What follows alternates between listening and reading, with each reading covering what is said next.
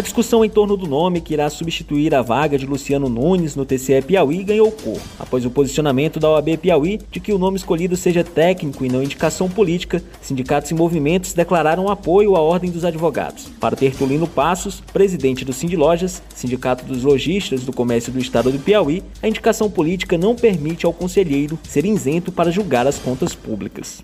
O Loja como entidade que contribui com o desenvolvimento do nosso estado, né, principalmente porque agregamos várias empresas aí que recolhem tributos, nós entendemos que essa escolha para que o próximo conselheiro do Tribunal de Contas seja uma indicação técnica e não puramente política, como vem sendo nos últimos tempos, né? Até porque, se for uma indicação puramente política, como é que ele vai fazer o julgamento de um determinado processo de um prefeito que foi ligado a ele ou que é ligado ao grupo político dele? Ele não tem isenção para poder, poder fazer esse julgamento, fazer essa análise dessas prestações de conta.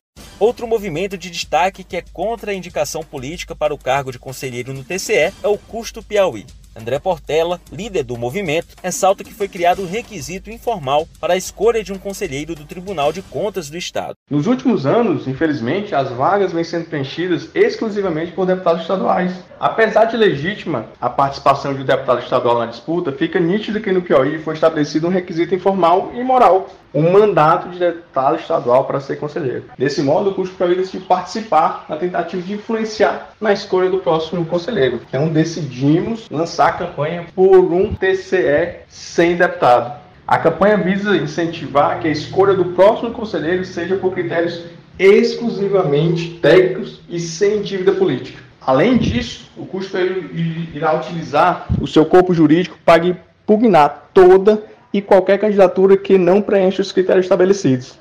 O deputado estadual João Maxson, do MDB, discorda de que a escolha do nome não possa ser de um deputado. Segundo ele, na Assembleia Legislativa existem nomes competentes para ocupar o cargo.